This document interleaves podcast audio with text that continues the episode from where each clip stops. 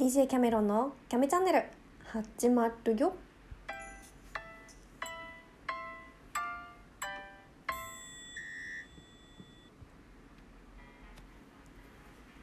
こんにちは DJ キャメロンです今日はですねご紹介したい方がいるんですよはい突然すいませんっていうのがですねあのーその方もラジオトークで配信してらっしゃる方で、えー聞いてるとものすごく癒し効果のある女性の方なんですよ。でその方に質問させていただいてでその質問にあの答える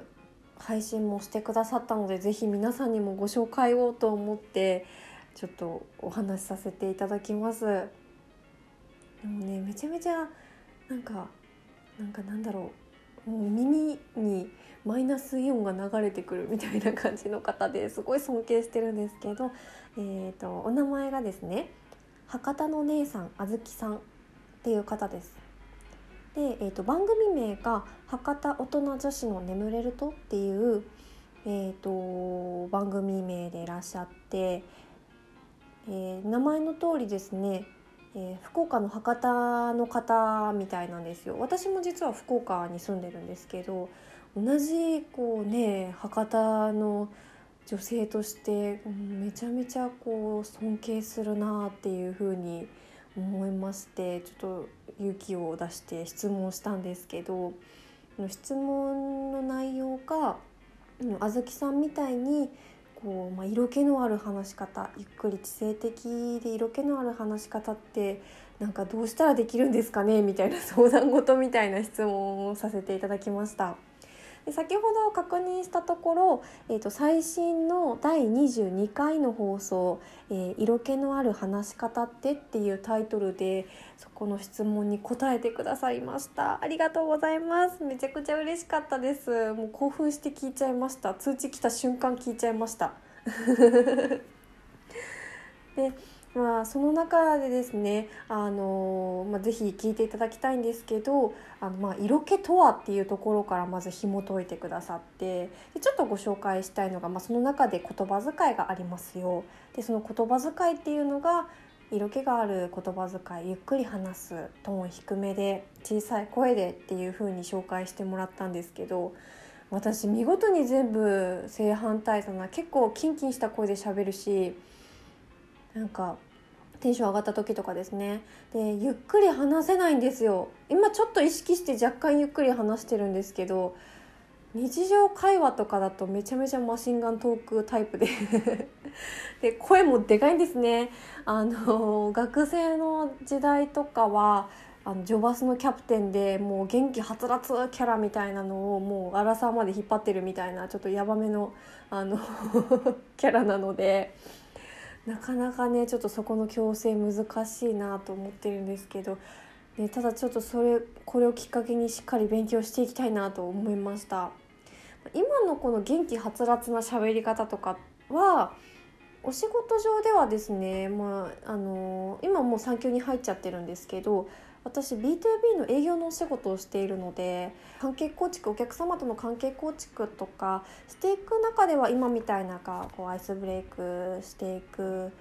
感じでざっくりと喋ることはできるんですけど基本的に B2B の営業って結論ファーストで手短に毅然として喋るっていうのが、まあ、基本なのかな。私が学んだ中では基本なので今の生活にはですね特に不自由なくできてたんですけど、まあ、今後ね私も出産控えていてライフステージが大きく変わるじゃないですか。でそんな中でですねなんかねバリバリこうマシンガントークで喋ってる母ちゃん嫌だなって思うし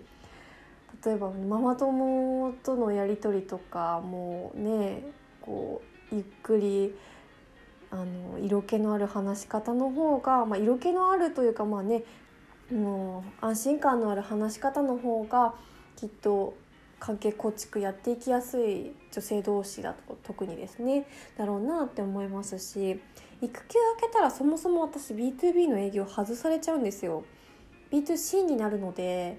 まあ、あの法人から一般のお客様っていう風になっていってそうなるとですねやっぱりあのバリバリの法人営業の喋り方よりは安心感のある話し方の方が絶対得をするなと思うのでせっかくこの、まあ、産休育休いただいてる期間でアップデートしていきたいなと思います。はい、ありがとうございます、あずきさん。で、あずきさんの方からですね、お便りもいただいたので、ちょっとこちらもご紹介させていただきます。えー、博多の姉さん、あずきさんから、キャメロンさん、こんにちは。いつもキャメロンさんの元気な声に癒されています。質問だけではなく、ただの感想ですが、一言言いたくて、かわいい。ハートマーク。ありがとうございます。めっちゃ嬉しい。落ち着いたらいつか博多弁コラボしたいですね。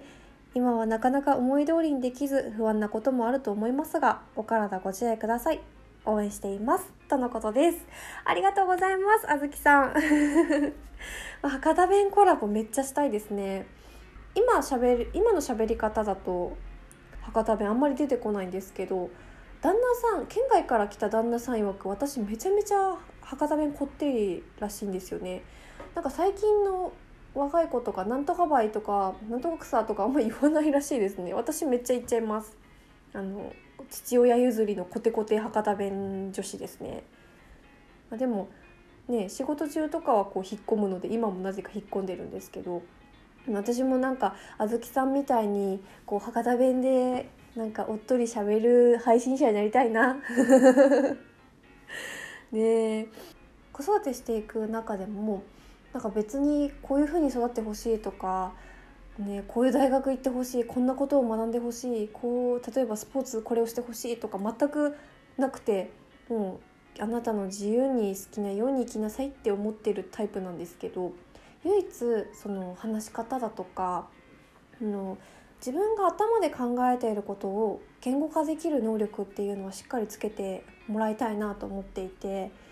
そこってあのまあ、女性あるあるかもしれないんですけどなんか女性って結構察する能力が高い人が多いじゃないですか。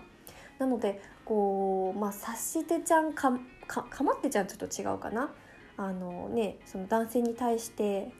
ちょっと急に不機嫌な態度になって「いやなんで不機嫌か分かってよ」とか言わなくても分かるでしょみたいなのって良くないと思うんですよ。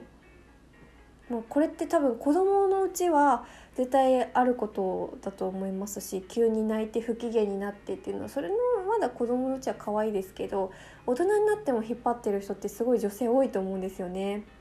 なのでちょっとそこはですねそうなってほしくないっていう謎のこだわりがあるので、まあ、育てていくうちでもですねその思っていること考えていることをちゃんと言葉にするってすごく大切なスキルだと思うのでそこはしっかり教えてあげたいなと思います。なんか私ができるから教えてあげるっていうわけじゃなくてそういうのってすごく大切で相手に自分が考えてることをしっかり伝えるっていうことはあの学んでいかないといけないんだよっていうことを教えてあげたいなと思ってます。ね、全然私はあの 学もなければなんかねの子供に私立大学私立大学は行くかももしかしたら本人が希望すれば行くかもしれないけどねその私立の小学校とかお受験みたいなあの、まあ、経済的にも難しい環境ではあるので考えてないんですけど、ね、女の子って、うん、おしゃべりな子も多いと思うのでそういったところで社会に出て損してほしくないなっていう気持ちはありますね。なんか同じ女性でも面倒くせえって思うことありますもんねやっぱり。SNS とかで旦那さんの愚痴もちろんねはけ口っていう意味ではいいけどそれってどれぐらい話し合ったんだろうなっていうふうに思うことが多くて私はものすごく夫婦の対話を大切にしているのでなんかそういうふうになんか裏ですっきりしてはあもう日常生活に戻ってやっぱしんどいみたいな風にはなってほしくないなっていうのがあるんですよね。ね、ちょっと最後取り留めのもない話になったんですけどちょっとやっぱりライフステージが変わるにあたって私もお話の仕方アップデートしていきたいなっていうところとあずきさんの紹介でした。なんかこう私が話してる中でもうちょっとこうした方がいいんじゃないとかあればアドバイスいただけるとすごく嬉しいです今日も聞いてくださってありがとうございました私もちょっとねいきなりいきなり色気のある話するとこっぱずかしさあるので徐々にですね変わっていきたいなと思います。はい。ではここまで聞いてくださってありがとうございました。またね